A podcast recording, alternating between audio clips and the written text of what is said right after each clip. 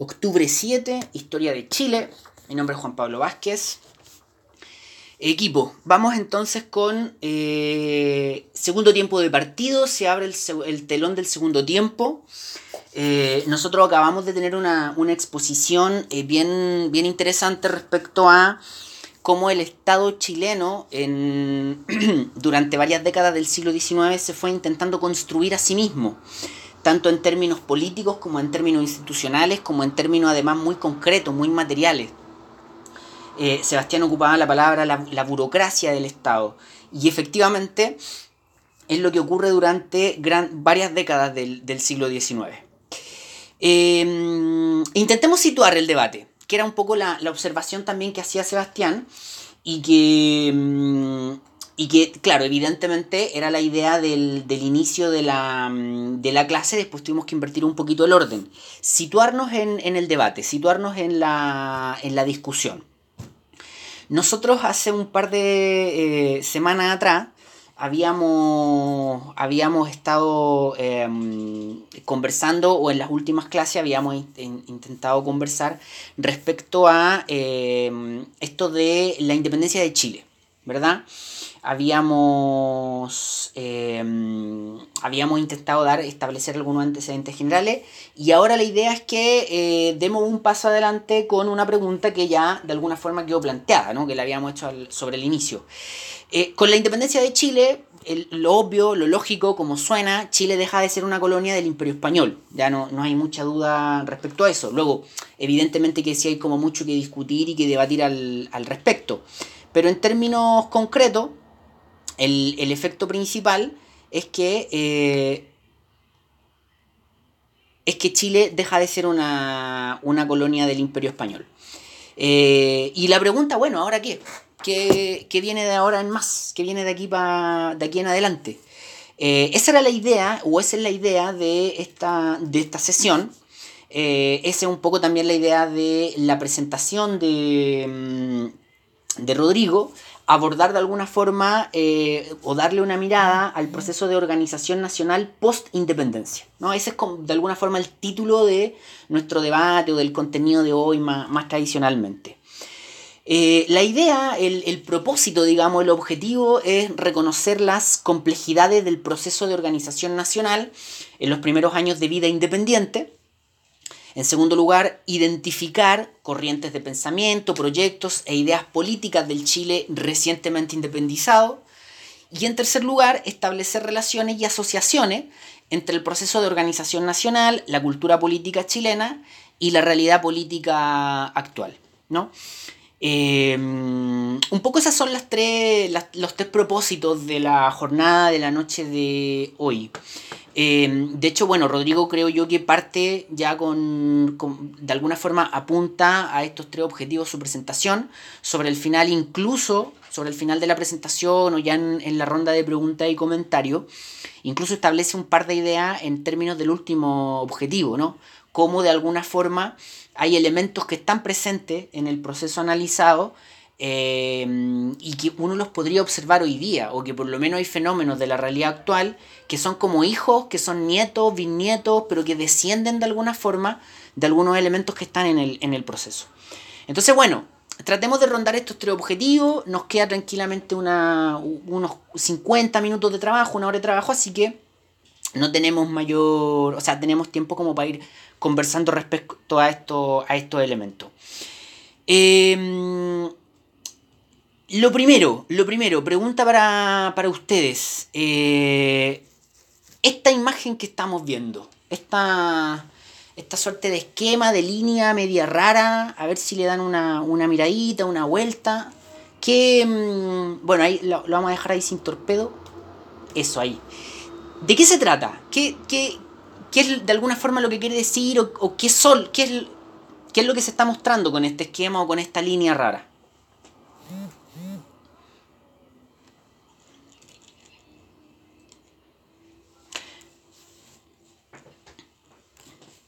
claro, los tenemos ahí los presidentes o, los gobernantes más que presidentes eh, en el Chile, digamos, del siglo XIX.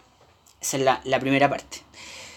Ahora si uno uno ve la, la imagen, uno ve la línea y uno tuviese que ya, digamos, sin hacer un análisis tan profundo ni detallado, pero hacer una apreciación, una observación, porque sí, tenemos los gobernantes del siglo XIX, pero si uno estudia un poquito la imagen, ¿qué es lo, primero que piensa? ¿Cuál es la, la, primera característica que uno cree que tiene esta, esta, esta imagen? Además de que hay un... ¿Sí?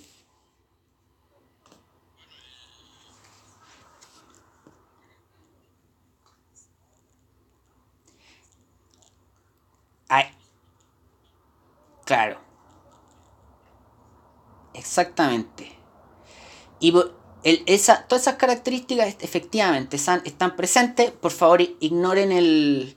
Lamentablemente hay, algunos presidentes que me, que me, quedaron con 1900 y no con 1800. Me, tengo varios que están equivocados. estamos en el siglo XIX. Eh, claro, efectivamente, como dice Sebastián, todas esas características están presentes. Ahora, ¿por qué? ¿Por, ¿Por, qué tantos presidentes o tantos gobernantes? ¿Por qué periodos tan cortos? ¿Por qué tantos se repiten? ¿Sí?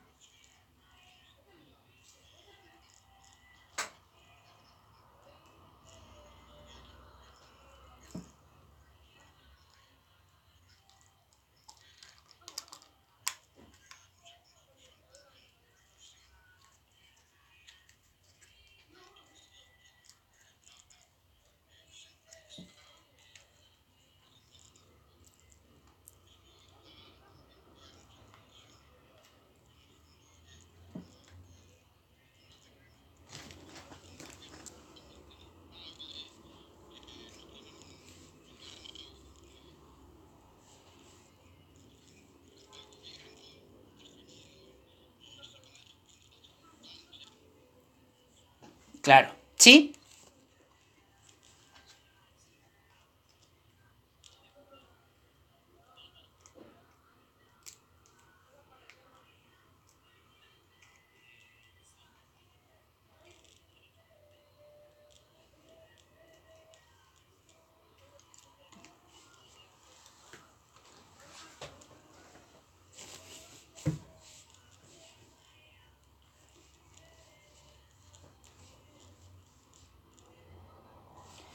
Claro, exactamente. Ahí ya entre todos armamos, la, armamos el panorama y ya más o menos va quedando clara cuál es la, cuál es la situación. Exacta, exactamente. tengo poco que agregar, ya se, dijo bastante.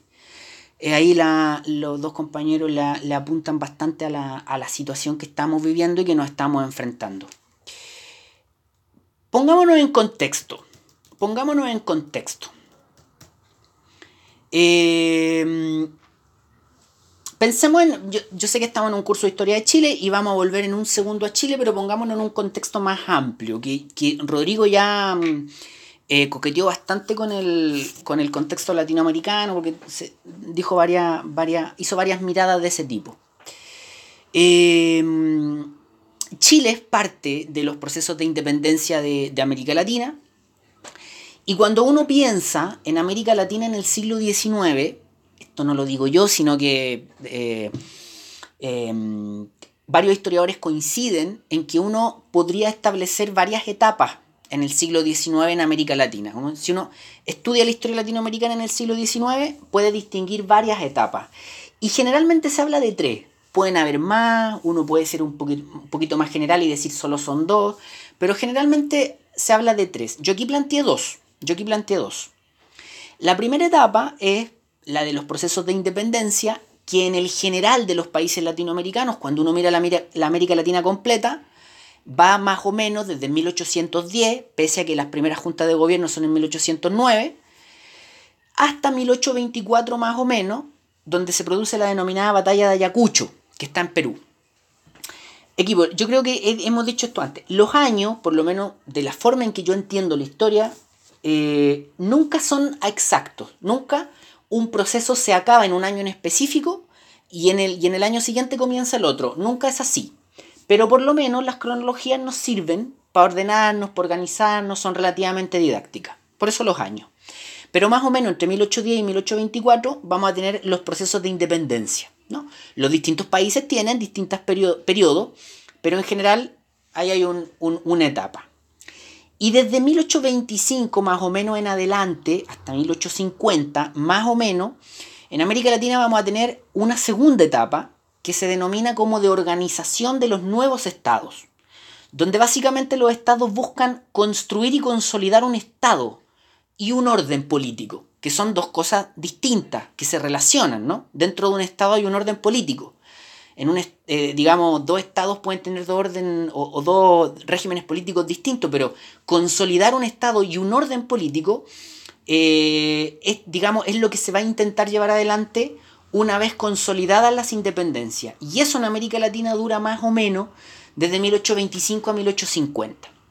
Después hay una tercera etapa que tiene que ver con Em, con la forma definitiva en que América Latina se inserta en los mercados internacionales, pero eso no es materia de nosotros hoy día. ¿Ya? estas dos etapas son súper identificables en América Latina, uno lo nota, pero muy, muy frecuentemente. Solo pensemos en esto de los bicentenarios, como los distintos países latinoamericanos, la gran mayoría, no todos, estaban en, por ahí por el año 2010 en el tema de los bicentenarios. Y esto es porque todos compartimos una historia común, y estos hitos son y estas etapas son relativamente comunes a nosotros. Vámonos al, caso chileno en específico. Al caso chileno en específico. Que es un poco también lo que. Mm, lo que. Mm, lo que comentaba Sebastián. Que, faltaba un poco de contexto. Ahí creo que alguien está intentando decir algo, pero yo escucho súper mal. Ah, sí,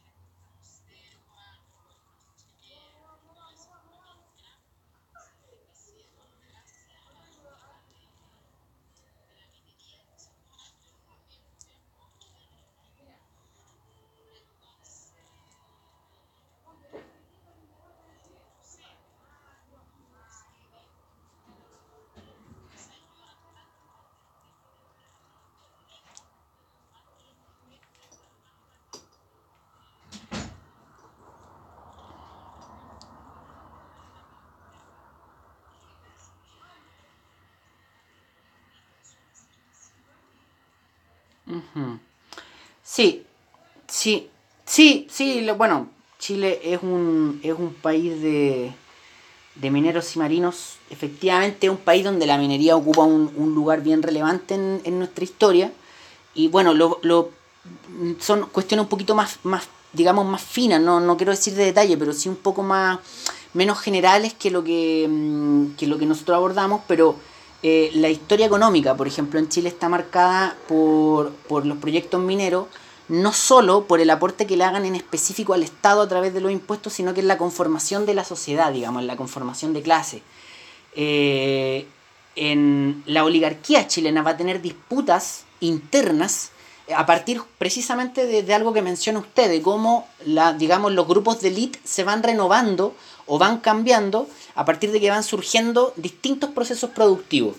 Y en eso la minería juega un rol. En, algún momento en el siglo XX hay un, recambio y no es lo mismo la vieja oligarquía eh, aristocrática latifundista de la época de la colonia y de principios del siglo XIX que esta otra, digamos, oligarquía ligada a la, a la minería con una visión diferente, más cercana a la finanza, eh, efectivamente, es un, es un tema relevante, sí, absolutamente un tema bien, bien, bien importante. Em,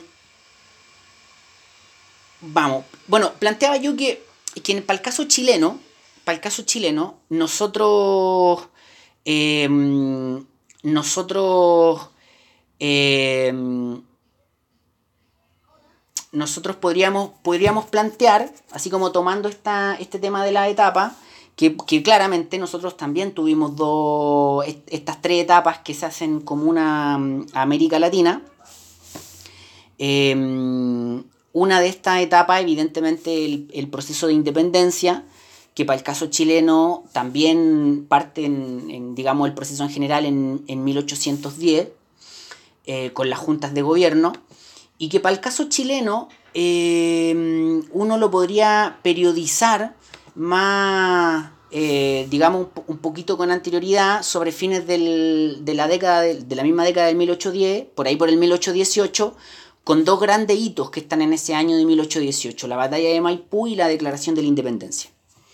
Eh, y después de eso tenemos, después de ese, de ese marco del proceso de la independencia, uno podría decir que vamos a tener una suerte de proceso intermedio, de momento eh, relativamente donde de alguna forma se está consolidando la independencia, pero al mismo tiempo estamos avanzando a esta etapa de la organización del nuevo Estado, que va más o menos entre 1818 y 1823, y que abarca el periodo del gobierno de O'Higgins, donde de alguna forma, insisto, es un proceso que o es una suerte de microproceso que está consolidando la independencia y al mismo tiempo dando pasos hacia la, otra etapa de la organización de los nuevos estados.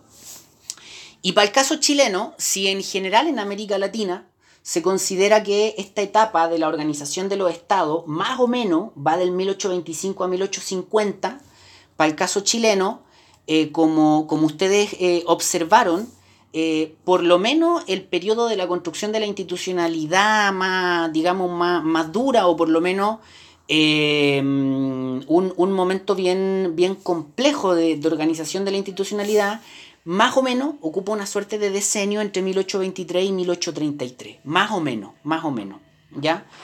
Eh, y ahí los hitos que marcan los puntos de corte, los hitos que son fundamentales y clave, van a ser la denominada Batalla del Ircay de 1830, el gobierno de Prieto de 1831 y la Constitución de 1833, que como observaba Sebastián, en torno a esos años después uno ve cierta, cierta estabilidad ¿no? en el, para, el caso, caso chileno.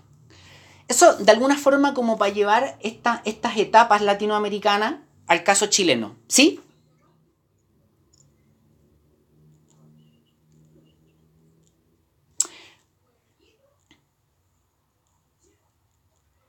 Sí, vamos, vamos, vamos hacia allá, Sebastián. Em, entonces, entonces, entonces, eh, entonces, como ustedes pudieron ver acá y como ustedes ya lo observaron, ya lo infirieron, ya lo concluyeron, ya lo dijeron, si uno mira si uno mira la historia del, país en este periodo, si uno hace la, observación a la línea de los gobernantes, vamos a tener desde el gobierno de, O'Higgins en adelante, se nos termina el gobierno de O'Higgins en el año 23 hasta, eh, hasta 1831, eh, una aparente inestabilidad bien grande. Vamos a tener una serie, una enorme cantidad de gobiernos, de meses, de poquito tiempo, de años, incluso si se fijan acá en, la lámina, vamos a tener unos cuantos meses en, 18, eh, perdón, en 1829 eh, de acefalía, es decir, no vamos a tener ni siquiera nadie en el, en el, gobierno y lo que hay son distintos grupos peleándose ese, ese gobierno. ¿Ya? ¿Por qué sucede esto? ¿Por qué pasa aquello? Justamente porque nosotros en ese momento estamos iniciando, estamos partiendo esta etapa de la organización del, del nuevo Estado, ¿no? De alguna forma logramos concluir esta etapa de la consolidación de la independencia, sacamos a los españoles de acá, eh, ya no somos más colonia española y empezamos a construir este nuevo Estado. Y en toda América Latina, ese proceso de construcción, y aquí como la lámina que estamos viendo, en toda América Latina, ese proceso de construcción de un nuevo Estado es un proceso extremadamente complejo, en algunos casos inacabado. Cuando Rodrigo dice, algunos países incluso se demoraron más de 50 años en, en poder organizar su Estado, es verdad, y algunos más y algunos más. ¿Ya? Y en todos los casos, si en todos fue muy complejo, en algunos incluso inacabado, en todos estuvo estructurado por múltiples tensiones, por múltiples conflictos políticos al interior de los países. Vamos a volver sobre esta lámina, pero ahora avancemos más, más rápido para seguir con el contexto más, más, general. ¿De qué se trata entonces? ¿Por qué, en esta, ¿Por qué esta inestabilidad?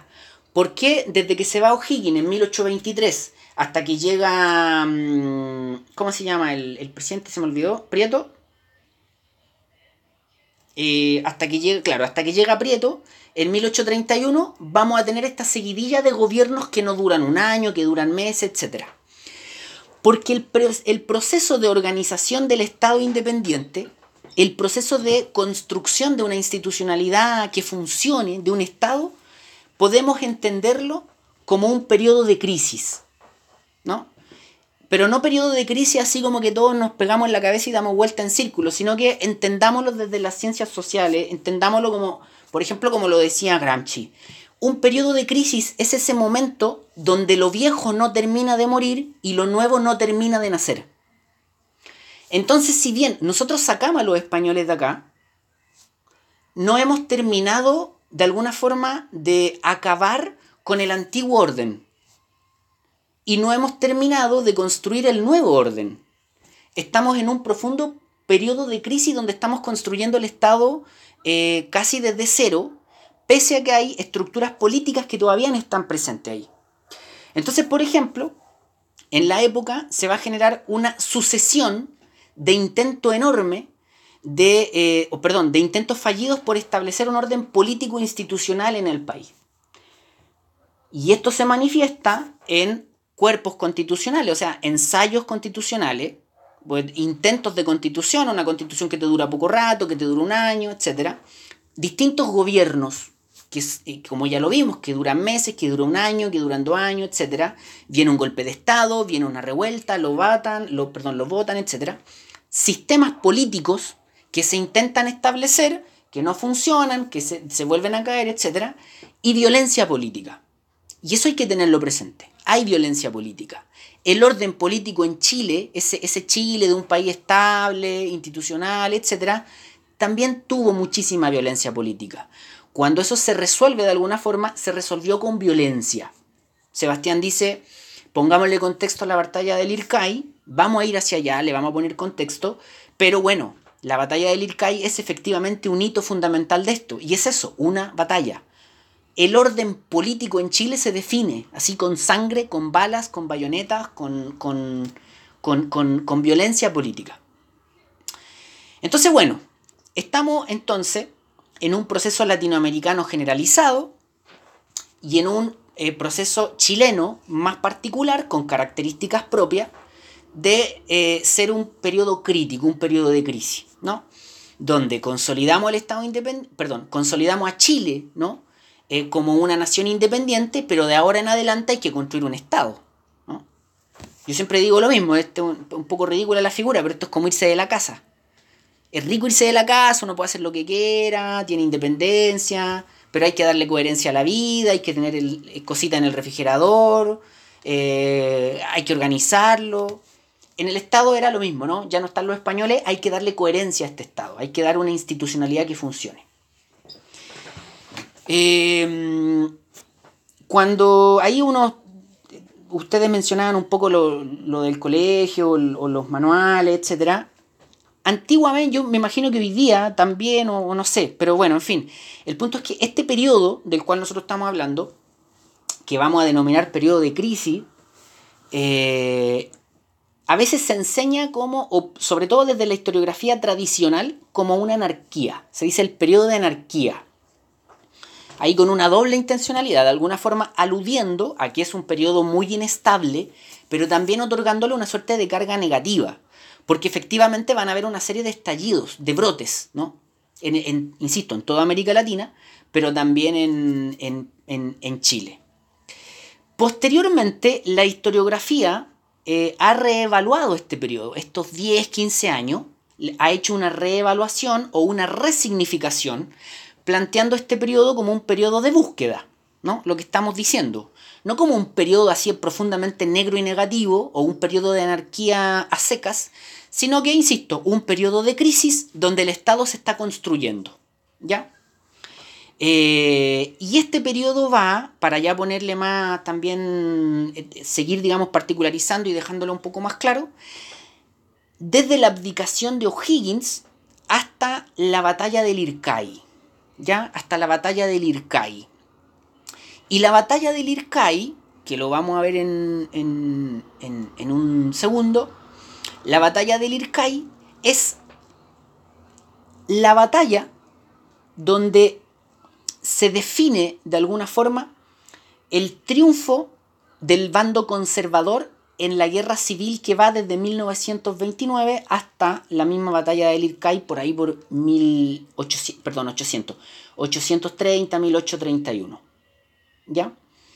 Entonces, este periodo de, profunda crisis va más o menos desde 1822-23, de la abdicación de O'Higgins, hasta la batalla del Irkai. La batalla del Irkai marca el fin de este periodo de crisis, o por lo menos es uno de los hitos que ayudan a que se termine ese periodo de crisis. ¿Ya? Em, podemos describir un poco más analíticamente, podemos plantear un poco más analíticamente este periodo que insisto, va más o menos desde 1823 hasta 1831, 1832 por ahí, como un periodo de fuertes tensiones en el cual hay un Estado en disputa. Porque finalmente eso es lo que hay que entender, ¿no? Insisto, se hace la independencia en el país, se hace la independencia en Chile, y luego de eso todos los que estaban de acuerdo con la independencia o todos los que son elite, todos los que de alguna forma tienen acceso al poder, empiezan a intentar ocupar su lugar en el nuevo orden político, ¿no? Intentar construir el nuevo orden político. Y ese periodo de crisis, donde todavía me estoy disputando el orden político, es, insisto, un periodo de fuertes tensiones en el cual hay un orden político en disputa y donde también hay un Estado en disputa, el mismo Estado está, digamos, en, disputa. ¿ya? E insisto, esto se manifiesta en gobiernos que duran poco tiempo, sistemas políticos que intentan levantarse y que se caen, mucha violencia política, ensayos constitucionales, gobiernos que duran meses, que duran años, etc. Eh, pongámosle un poquito de, de, de de nombres, de nombres a esto. De nombre a esto. Ya más o menos nos queda relativamente claro, o, por lo menos un poco la, fotografía, de que este periodo es un periodo de crisis de grandes tensiones políticas. Eh, y Rodrigo ahí ya nos planteaba más o menos cómo se organiza la, la, mm, el, orden político. Mi, pregunta es, eh, ¿quiénes son los actores políticos? O sea, en este periodo de crisis, de múltiples tensiones, ¿quiénes serían los que protagonizan estas disputas políticas? No sé si alguien recuerda bandos, partidos, grupos, etc.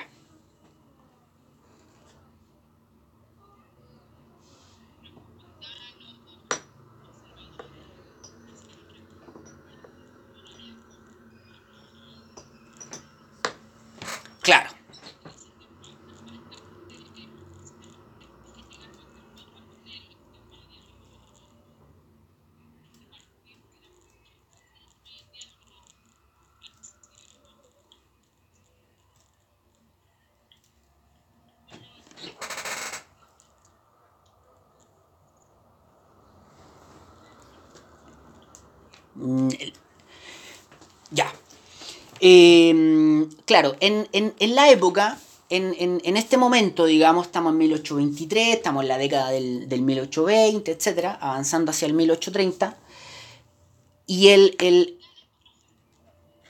claro, sí, bueno, no, los radicales son posteriores. Los radicales todavía no aparecen en este, en este, en este esquema. Pero los radicales son, claro, son de este siglo, eso sí, exactamente, el partido más viejo de, Chile.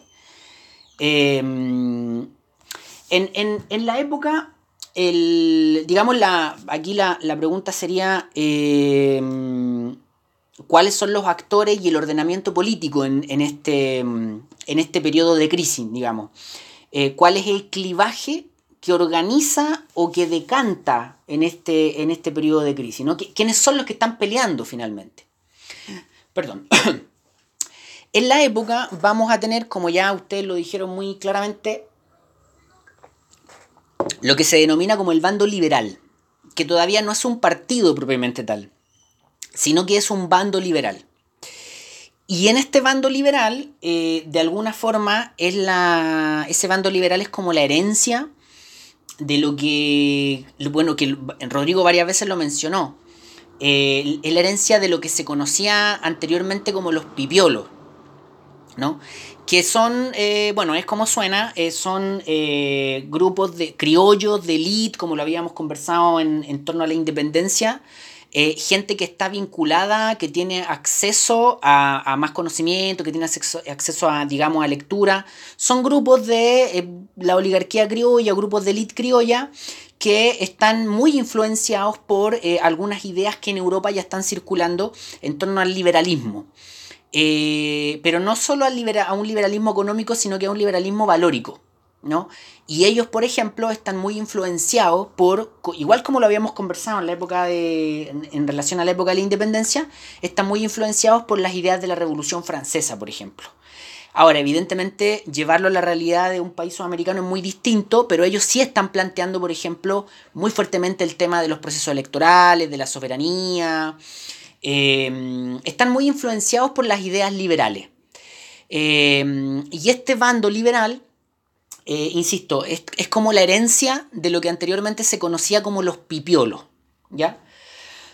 y este bando liberal, de alguna forma, agrupa o logra relacionarse, eh, además de ser un bando en sí mismo, como que logra relacionarse con unas ideas que en la época ya están presentes en Chile y que son las ideas del federalismo, que en la época de la independencia eh, estaban presentes. Ahí yo no me atrevo a decir si eran fuertes o débiles. Yo no creo que hayan sido fuertes. Hay gente que las defiende mucho. Pero en la época, como que de alguna forma hay algunos federalistas que si tienen que reunirse con alguien lo van a hacer con, con los liberales. Y ahí hay una articulación también, hay una lógica mm, de la gente de provincia como muy en respuesta crítica al poder centralizado que tiene, la, que tiene Santiago en el caso de Chile que es una dinámica que se va a repetir en, los países latinoamericanos, ¿no? La gente de provincia un poco como en respuesta crítica a la capital y a la metrópoli. En el caso chileno también se va a dar. Entonces, de alguna forma ellos se van a agrupar un poquito en el, en el bando liberal. ¿Sí? ¿Sí? ¿Escucho? ¿Sí?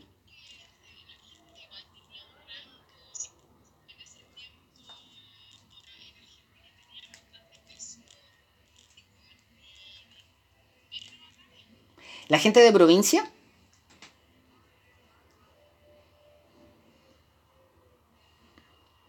¿Usted dice la gente de provincia que tenía peso político?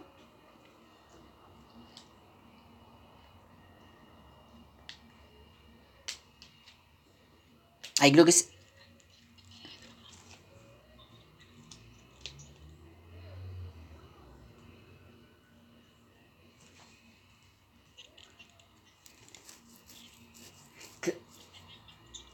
No, ahora le escucho bien, pero cuando, cuando desarrolló la idea no le, no le escuché. Sí, sí, ahora le escucho. ¿Me escucha usted? Ya. Ah, ya, perfecto.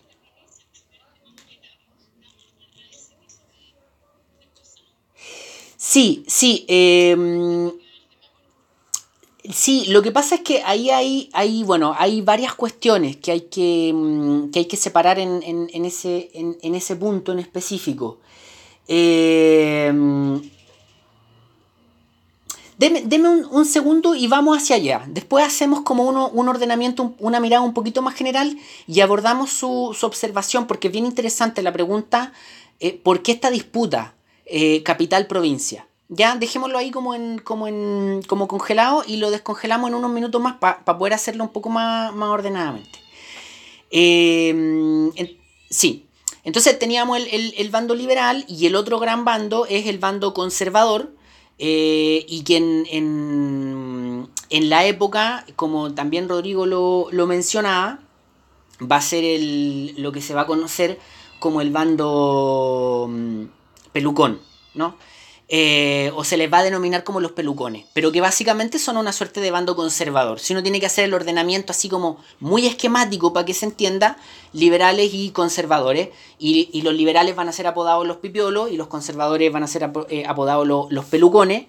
Eh, que entre paréntesis son como apodo despectivo, ¿no? Es como no es que los conservadores se dijeran a sí mismos pelucones, sino que eran, así eran como denominados.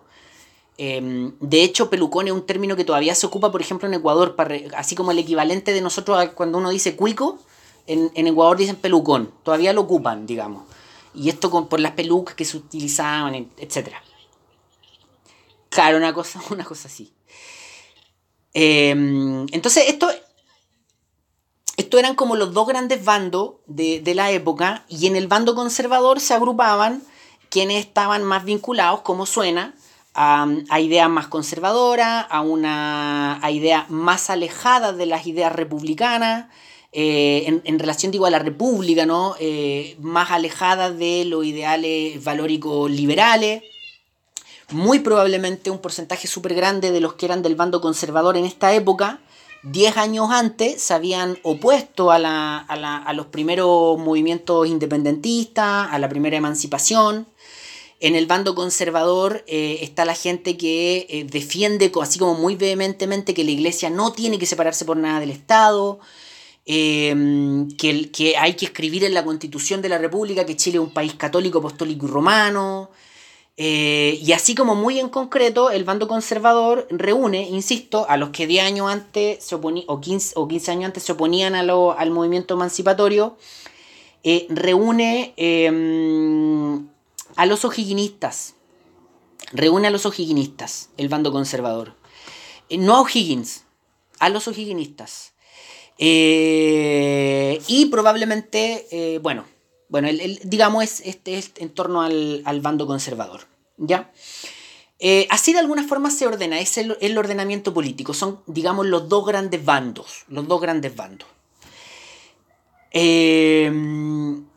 ahora, este periodo de crisis, a ver, este, este periodo de, crisis, eh, ¿en qué decanta? Digamos, ¿cómo termina? ¿Cómo termina? ¿Cómo, cómo se acaba este periodo de crisis? Eh, y retomando el antecedente que ya planteamos, que a Chile le tomó un poquito de menos tiempo en relación a los otros países de América Latina. Si a los otros países de América Latina le toma 20, 30, 40 años, nosotros ya vimos que por lo menos esquemáticamente nos toma 10, 15 años, no más que eso. Luego, no es que construyamos una sociedad poco menos que la, sueca, pero sí, sí, las instituciones de alguna forma van a funcionar más establemente que en otros lugares de América Latina. Antes de... de, de ¿Sí? ¿Sí?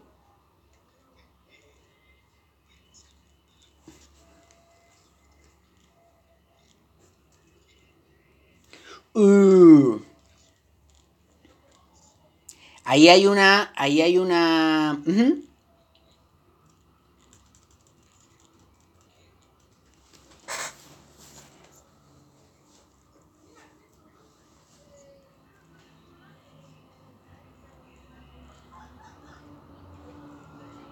Claro.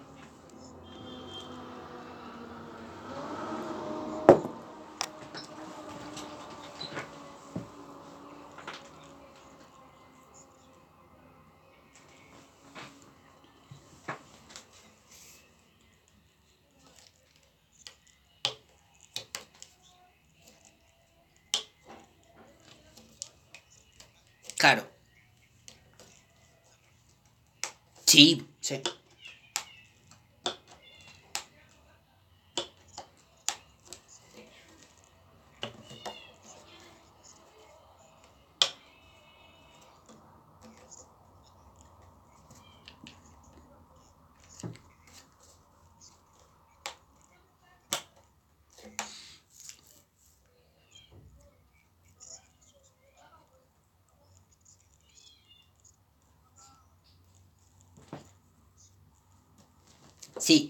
Sí, es, interesante la, observación.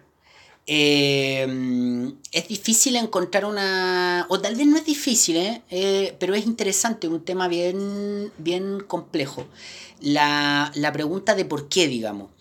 Y efectivamente uno para responder, esto, esto es ciencias sociales, estudios sociales y políticos, por lo tanto nunca la respuesta es una sola, siempre son como muchas variables que inciden en un fenómeno. No, no, nunca es solo una cosa. Ojalá fuera solo una cosa, porque así es, más fácil hacer las investigaciones. Pero la realidad es que siempre son muchas variables las que están en juego.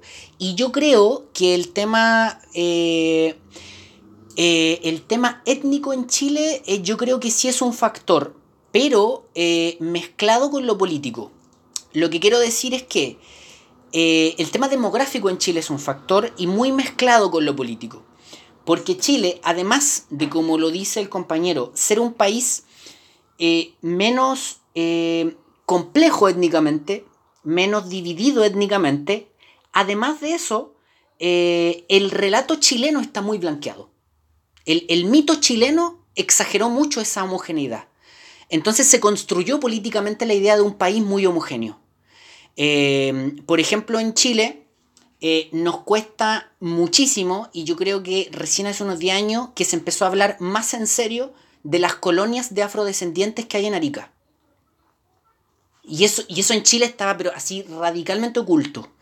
Entonces, eh, sí, sí.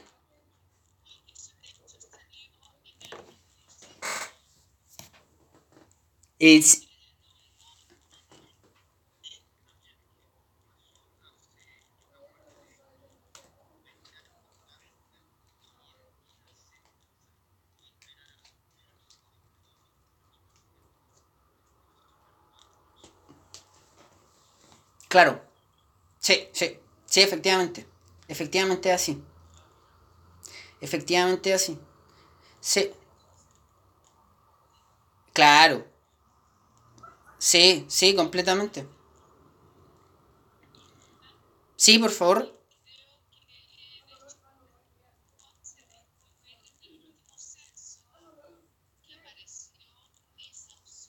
Claro. Sí. Eso también es relevante porque eh, es, una, es un ejemplo de cómo todas estas cosas que nosotros estamos conversando se empiezan a expresar en lo institucional. De nuevo, un poco lo que yo decía del texto que, abordó Rodrigo, cómo estos debates eh, uno los plantea como a partir de la historia, uno lo puede discutir en abstracto, pero después hay ejemplos de la institucionalidad donde esto se manifiesta. Entonces la observación del censo es un, es un ejemplo. Otro ejemplo es en los colegios. En, los colegios. Yo, siempre digo, cuando yo era niño, em, y cuando se hablaba de, por ejemplo, en, septiembre o en la época del. o en los libros de historia del colegio, eh, no se tomaba a Rapa Nui como parte de los pueblos originarios de Chile. Uno sabía que existían, eran como. uno sabía que estaban ahí, pero no era parte de la unidad. Y, y con el tiempo sí, pues lo empezó a hacer. Y se les reconoció y todo. Entonces, em, ahora puede que me equivoque en la fecha, pero yo recuerdo que cuando niño era así. Entonces, eh, el ejemplo del censo es, parte de eso, que estas cosas después se, en la medida en que se van abordando, que se van superando, se empiezan a expresar en, elementos de la institucionalidad. Eh, a ver, un poco como para... No, nos queda mucho rato, pero un poco como... Pero vamos a alcanzar a abordar las dos cosas que nos quedan. Eh, en este punto, antes de irnos a la pregunta final, al spoiler final de en qué decanta todo esto o cómo se termina esta crisis, antes de irnos a esa pregunta, tratemos de, a, partir un poco de las observaciones de la compañera y de Cristian, eh, tratemos de darle una mirada también un poquito más analítica, más compleja, a ese periodo de crisis. ¿Por qué? ¿No? ¿Por, qué es tan difícil eh, eh, construir estos nuevos estados nacionales? ¿Por qué es tan difícil construir estos nuevos estados independientes? ¿Por qué es tan compleja esta construcción y consolidación de un estado? en toda América Latina, incluyendo a Chile, fue un proceso extremadamente complejo yo decía, en algunos casos inacabado y en todos estructurados por múltiples tensiones. Entonces aquí, por ejemplo, sin, sin habernos puesto de acuerdo con, los, los compañeros, aquí yo planteo lo étnico como una de las tensiones de las dificultades. Eh, hay, hay diferencias étnicas y hay tensiones étnicas súper grandes. O sea, equipo, estamos en 1825, estamos en 1826, estamos en 1830. Eh, ya eh, Em, la semana pasada conversábamos cómo la independencia en realidad es, es empujada por un grupo de, criollos blancos, etc. Cristian ahí aporta el antecedente este de, o, la mirada, la observación respecto a que en Chile las diferencias étnicas no son tan tan complejas como en el resto de América Latina, y es verdad, o por lo menos no son tan masivas, digamos. O Chile tiene alguna diferencia ahí. Pero este, este deme, un, un, A ver, dígame. Entonces. ¿Mm?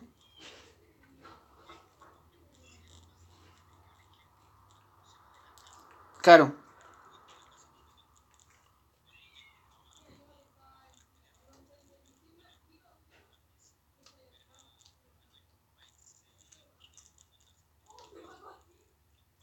Claro.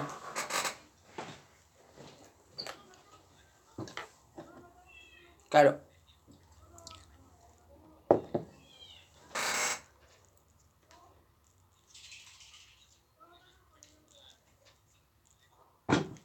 ¿Y por, qué me dice usted sabe?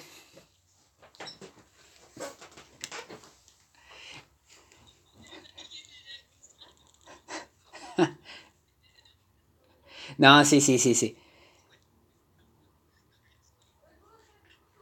No, claro, claro, claro. Claro. Bueno, de hecho es, parte de, Yo no, no, sé si... Em, más que la falta de recursos es cómo administramos los recursos. Eh, pero bueno, van a, van a haber múltiples tensiones en la época, eh, por ejemplo las étnicas, ¿no? Ustedes, bueno, ya, ya lo mencionábamos, para el caso chileno podría llegar a ser no tan complicado, pero pensemos en nosotros en países, eh, la independencia llevada adelante por, en América Latina por los San Martínez, por los Higgins, por los Bolívar, pero resulta que si uno entra en la América Latina profunda, vamos a tener eh, países con porcentaje altísimo de población indígena, de población que no tiene ese apellido. Y la población indígena no es una población, no es como la población blanca, que, es población, eh, es una sola blanquedad, por decirlo de alguna forma, es, una, es un solo origen étnico. O, o, uno podría acotarlo, ¿no? no es uno solo, pero, son, eh, pero hay elementos más en común. En el caso de las poblaciones indígenas, en el caso de las poblaciones indígenas, la...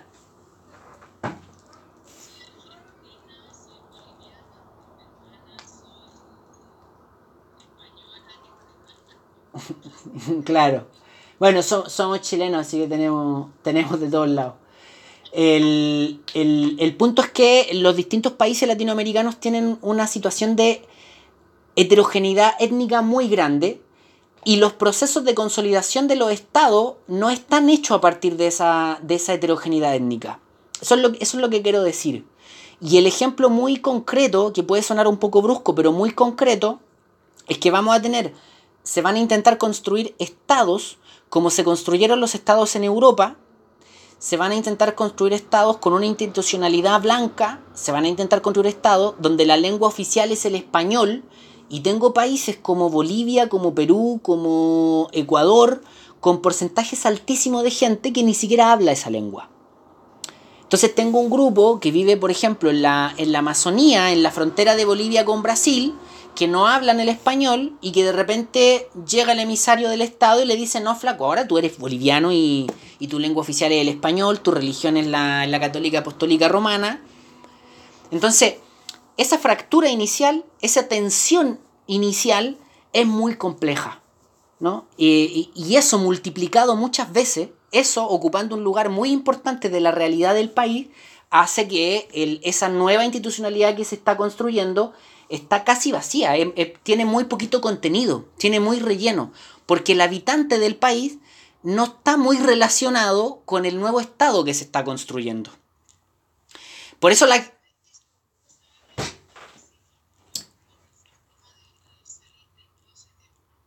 Es, eso para Chile es muy...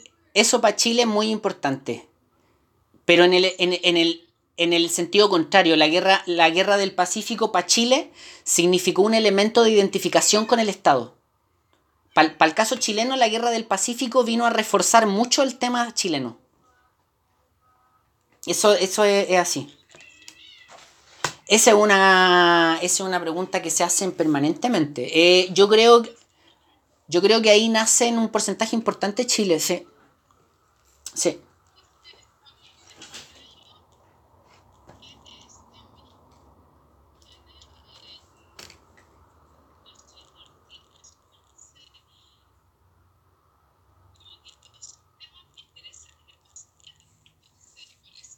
Mm.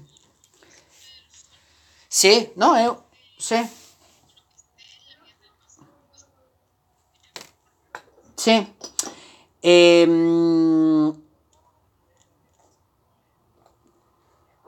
no, no vamos a tener que ir al séptimo de línea, pero lo vamos a lo, a, lo dejamos como propuesta de Sebastián.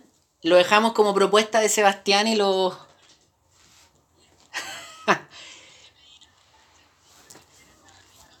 Sí.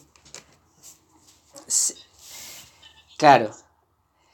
Eh, eh, em,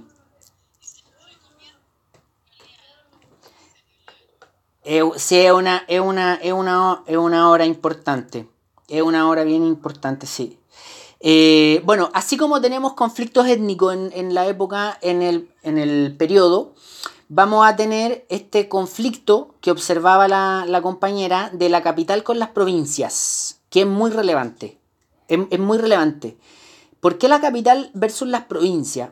Nuevamente por lo mismo, porque estamos construyendo el Estado, estamos en 1822, 1823, el orden político no está definido y todos los que tienen de alguna forma posibilidades de tener acceso al poder político van a ir a disputárselo todos los que tienen posibilidades de controlar este nuevo Estado van a ir a peleárselo, van a ir a disputárselo. Entonces estamos en un contexto donde los, los, liderazgos de los países aún no están del todo definidos. Hoy día los chilenos tenemos muy clarito que Santiago es la capital, los argentinos tienen muy clarito que Buenos Aires es la capital, etc. Pero en la época no. Eso todavía estaba en disputa. Entonces, sacamos a los españoles de acá, empezamos a armar los nuevos países y las provincias empiezan rápidamente a decir, bueno, ¿cómo nos organizamos y quién toca cada cosa acá? Más todavía, como ahí también lo mencionaban los compañeros, todavía no tenemos definido si los países van a ser federales, unitarios, etc. Por lo tanto, ahí también hay otro elemento de disputa donde las provincias están, están involucradas. Entonces, esta, esta disputa capital-provincias Pensemos en Chile, disputa Santiago, Conce, Valparaíso, Coquimbo, Copiapó, por ejemplo. Eh, esta disputa entre, entre provincias y la capital, eh, uno lo podría dividir en tres partes para analizarlo. Definición exacta de analizar, no dividir en partes para entender. Eh, primero entre élites, pongámonos así mal pensado al tiro. A lo mejor ni siquiera es que toda la provincia está en disputa con la otra provincia, con la capital es que las élites, los que tienen el poder dentro de esa provincia, son los que están empujando. O sea, eh, voy a poner ejemplo, la, la, mm, eh, la, élite, ¿no? La, oligarquía de la provincia X está presionando para que la provincia X sea la capital del país. O sea, o, su provincia sea la, la provincia más importante del país. Entonces, estas disputas entre provincias, si uno lo mira más profundamente, están muy motivadas por las disputas entre las élites de las provincias. Luego de ello, hay un, segundo nivel. Deme un, segundo para terminar la idea. Hay un segundo nivel de las disputas capital-provincia. Y ese segundo nivel es una cosa que está pero muy presente en la historia latinoamericana, muy presente, y que es la disputa entre caudillos. La historia latinoamericana, la historia política latinoamericana es muy personalista. Los latinoamericanos somos dados a los liderazgos personalistas. Y en la época eso ya es así. En la época eso ya es así. Entonces, esto se va en Chile no se nota tanto, pero por ejemplo en Argentina se nota muchísimo que la política desde esta época va a estar definida a partir de los caudillos, de los líderes políticos que se levantan. Y cada provincia va a tener su líder político, por lo tanto cada, cada líder político de la provincia va a empujar a que su provincia entre en conflicto con la capital o con las otras provincias. Entonces hay un, segundo nivel que es importante tener en consideración. Eh, alguien estaba pidiendo la palabra.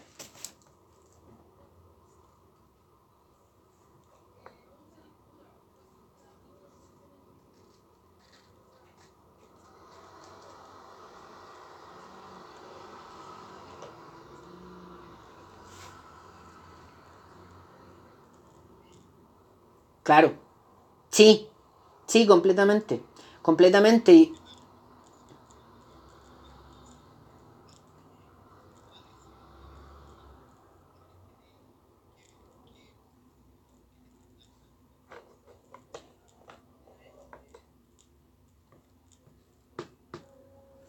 Claro, entonces ahí eh, eso, eso que plantean ustedes dos es, muy cierto, pero, pero hay que estar... Claro. Claro, exactamente. Y ahí, ahí hay una, un elemento que es más complejo también, que eh, a partir de lo que ustedes dicen, eh, y es el, los grupos económicos a los que favorecían estos caudillos. por ejemplo, en el caso argentino, eh, vamos a tener así como dos grandes sectores económicos, el sector un poquito más financiero vinculado a la ciudad de Buenos Aires y el clásico sector argentino de la estancia, ¿no? el estanciero agrícola. Y Rosas, por ejemplo, va a representar a ese sector. Entonces ese sector se ve económicamente muy beneficiado por, el, por, el, por aquello. ¿Sí?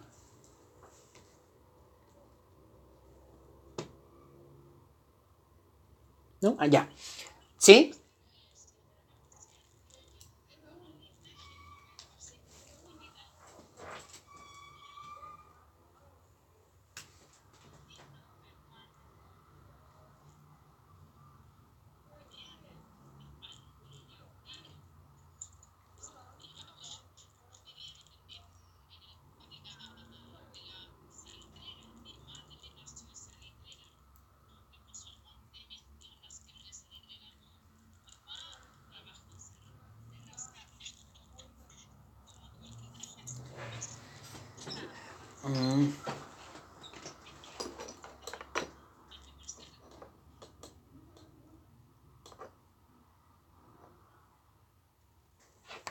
¿Sí? Ahí se nos fue la compañera, parece. Lo último no lo escuché.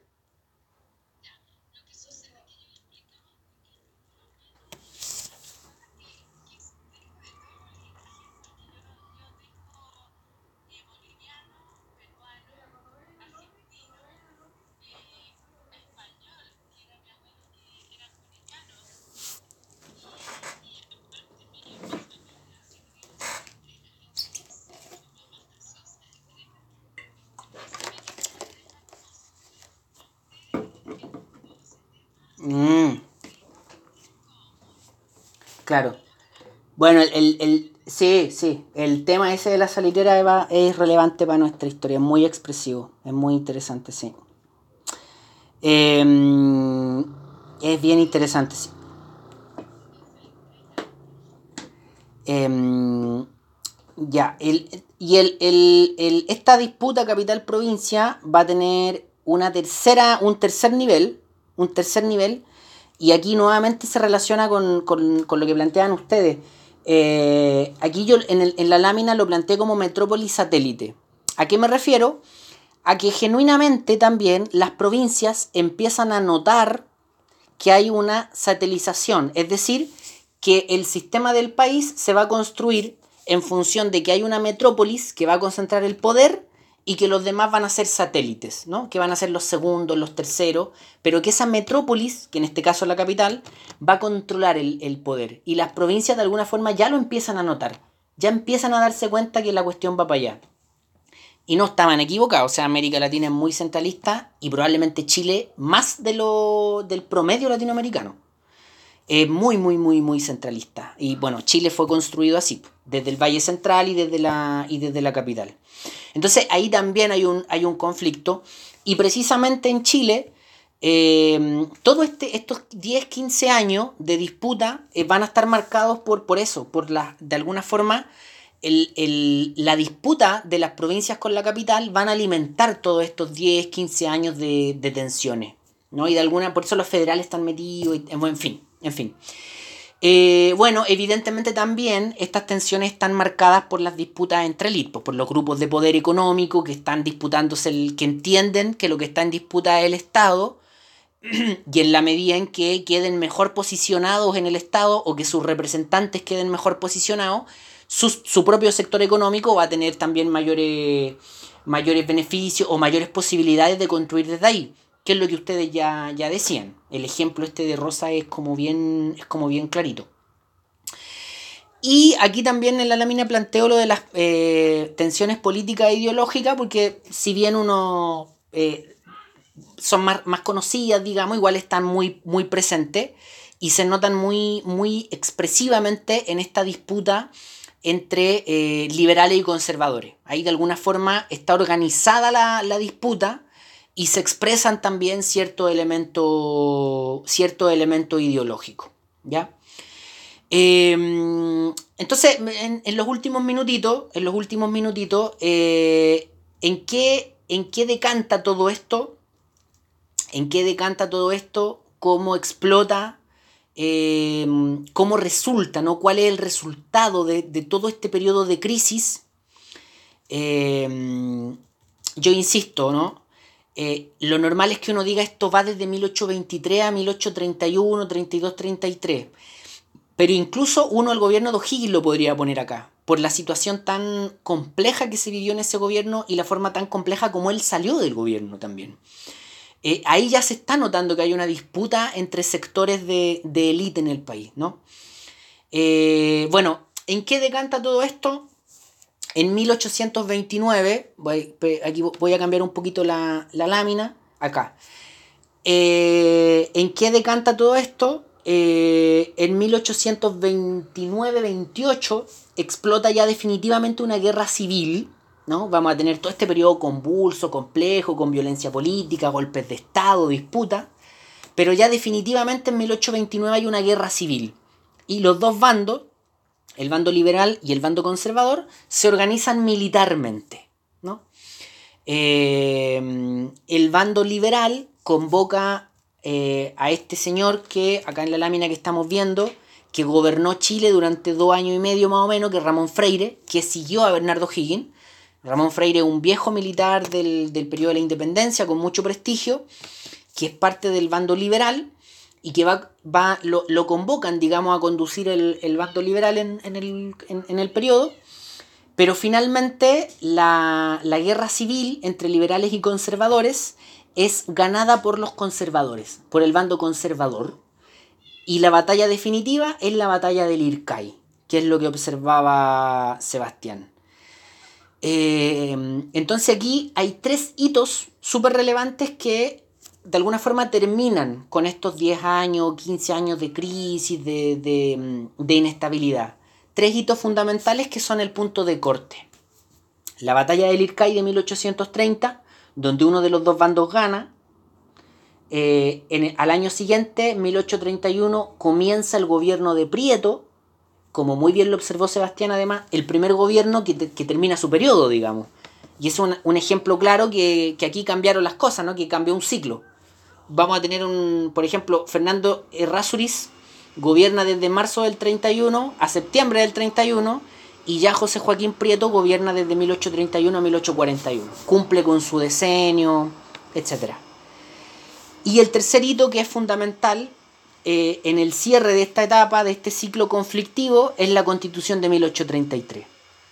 O sea, tenemos batalla del Ircay, cierre militar, triunfo militar del tema, gobierno de Prieto, se abre políticamente un nuevo ciclo y constitución de 1833 jurídicamente, ¿no? Se legitima un nuevo orden político en, Chile, ¿no? Se legaliza más, más, más, que, más que legitima.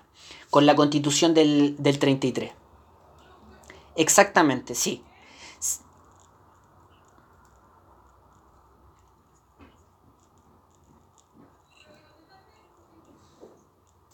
Exactamente. Sí.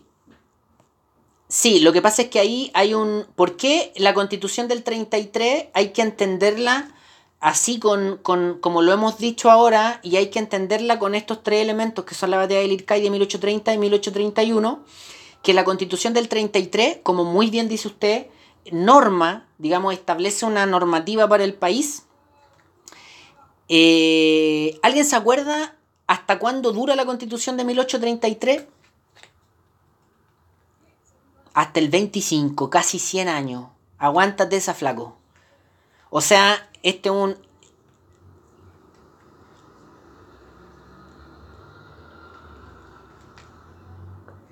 Claro, es que, es que de, nuevo volvemos un poco al...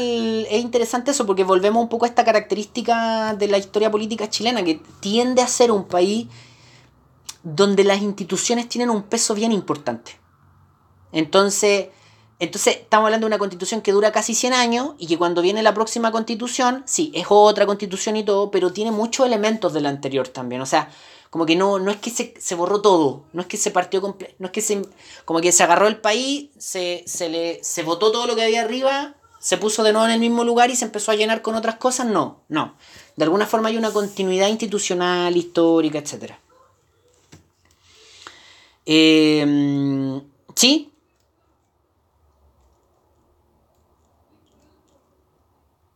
¿Sí?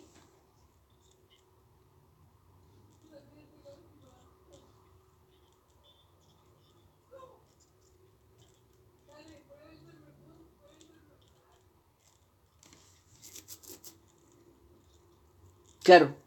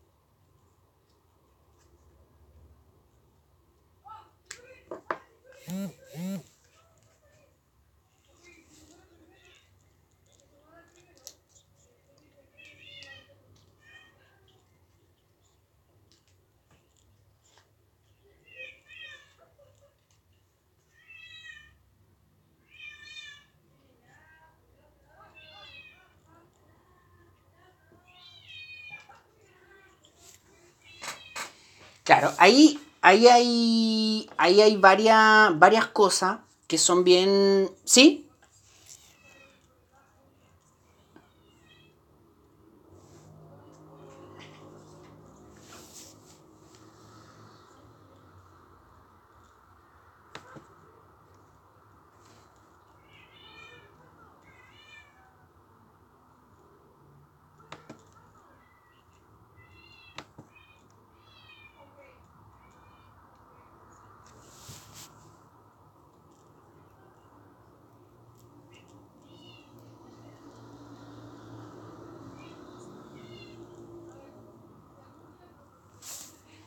A ver, eh, lo que pasa es que es un, es un, sí, es un, es un tema bien, bien complejo, es, es, es complicado de hablar. Yo, la, la, gracia, eso sí, lo, lo, bueno es que se conecta mucho con, de alguna forma, no, no de alguna forma, sino que se conecta mucho con la temática que mmm, con la última parte, digamos, de este debate que tenemos hoy día, que no lo vamos a terminar hoy día, lo vamos a tener que tomar la próxima semana, con la presentación de Alonso también. Alonso, Alonso se llama el compañero, ¿no? Que, eh, bueno, en fin. El, el, que, el que no,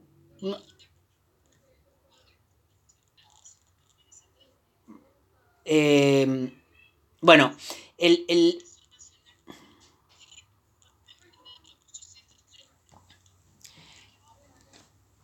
Claro.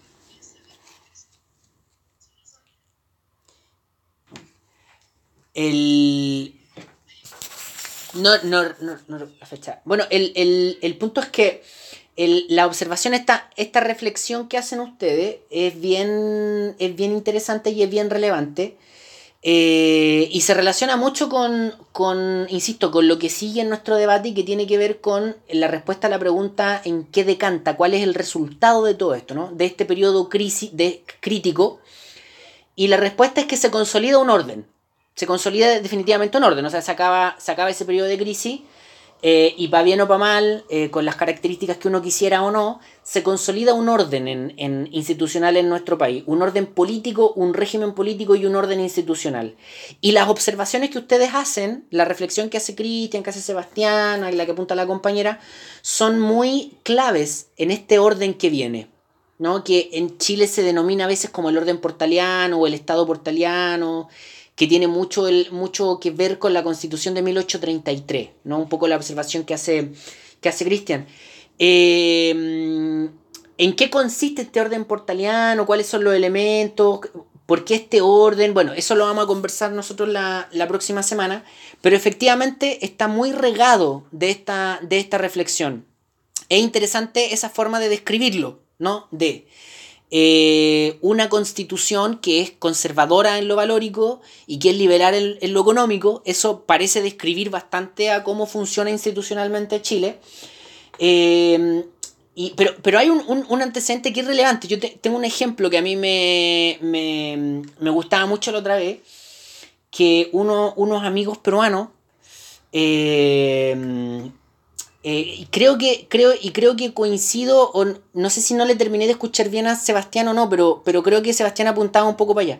Unos amigos peruanos hace un par de años atrás vinieron a Chile y salieron, salieron a caminar por el parque forestal y estaban súper sorprendidos y después me decían que les parecía súper sorprendente lo abierta que era la situación de la marihuana en Santiago, en Chile. Me decían, esto no, no pasa pero uno no anda caminando por un parque y te están y venden productos vinculados a la marihuana. No, no, no marihuana precisamente, pero sí como productos vinculados a la marihuana, digamos a la cultura esta de, de la marihuana. Y me decían, eh, les parecía como interesante, como raro. Y yo les decía que bueno, que es verdad que en Chile la revista Cáñamo llegó por ahí por el 2003, 2004, por lo tanto el tema este de la marihuana era un tema, era un debate que en Chile llevaba mucho rato, entonces había mucha gente que estaba muy vinculada al tema. Y ellos me decían, ah, entonces probablemente en Chile se legalice en poco tiempo. Y a ellos les decía, ah, cuidado, ojo. Esa es otra cosa. Esa es otra cosa. Porque efectivamente en el país como que da la impresión de que a veces la institucionalidad tiene un ritmo y la sociedad para debatir algunas cosas tiene otro ritmo. O sea, en Chile la gente lleva como 50 años separándose y la ley del divorcio recién es por ahí del 99. Una cosa así. Entonces es interesante, digo, no planteo esto no como respuesta a nada, pero sí para problematizar más, para plantear que sí es interesante esa, esa cuestión. Ahí parece que hay una tensión. Ahí hay una, una situación no del todo resuelta. Eh, eso, eso. Equipo, equipo. Son las eh, 21.49 os propongo que eh, respecto específico eh, a, la, a lo que comentábamos de eh, esa consolidación del orden, ese orden que viene después de la crisis, de qué se trata ese, ese entre comillas, orden portaliano, estado portaliano. Dejemos el spoiler, eso es lo que viene, ese es, ese es el orden que viene a partir de aquí, pero la descripción y el análisis de qué se trata ese orden, conversémoslo la próxima semana porque ya estamos en, ya estamos en, en tiempo. ¿Les parece? ¿Sí? Eh, sí, sí, claro, sí. Sí. Em, eso, ya. Eh, entonces, equipo, ¿duda, alguna duda, observación final para cerrar?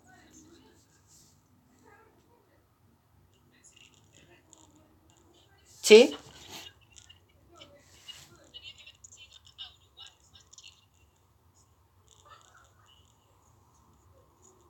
No, lo que le decía era que eh, trato de agrupar las presentaciones eh, para evaluar varias juntas.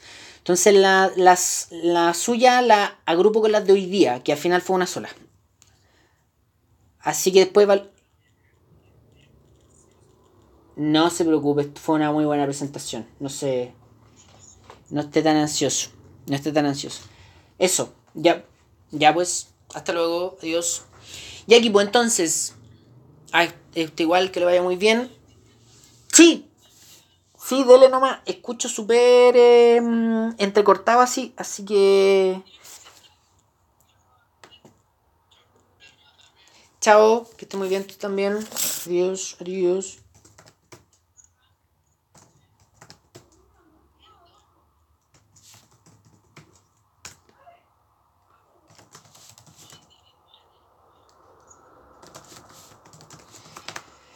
Sí, estoy por acá. ¿Sí? ¿La escucho?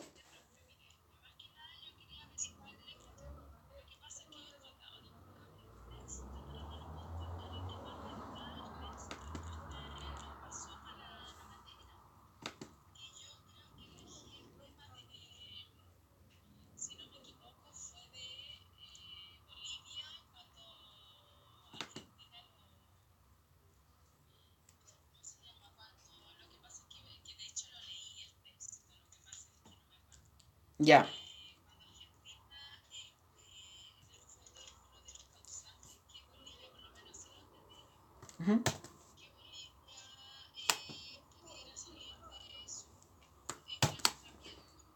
Sí, sí, no, si lo entiendo, sí, sí, mire, mire,